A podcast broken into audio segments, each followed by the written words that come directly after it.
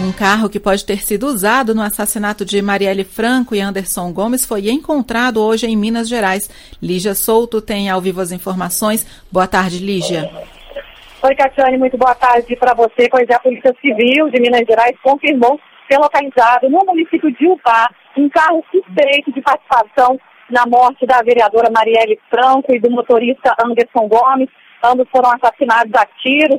Na última quarta-feira, a Polícia Civil do Rio de Janeiro já foi informada e enviou uma equipe para o local.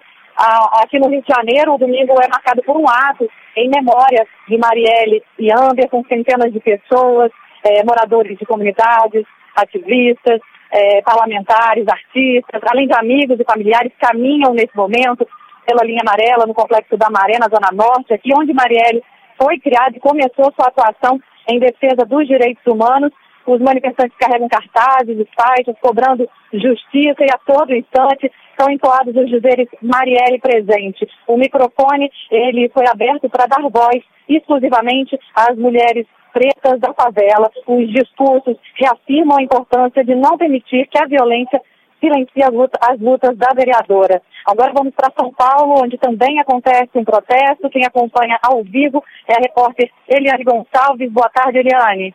Boa tarde, Lígia. Boa tarde a todos os ouvintes. Lígia, aqui em São Paulo, as pessoas começam a organizar o ato que vai acontecer, o segundo ato com, é, chamado pela morte, né, para homenagear a Marielle. Aqui no local, flores, é, cartazes que estão sendo produzidos agora, nesse momento. As pessoas começaram a chegar, as pessoas aqui lembrando que Mariela gritando aqui homenageando Marielle.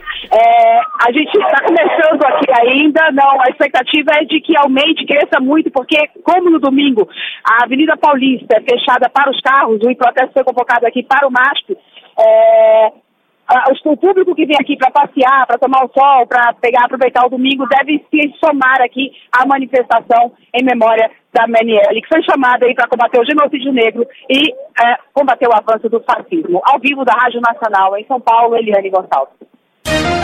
Em celebração à Semana da Água, que começa hoje, o Lago Paranoá, em Brasília, recebe uma série de atividades, entre elas uma regata e a coleta de lixo dentro e às margens do lago. Cerca de 5 mil pessoas devem passar pelo local até o fim do dia.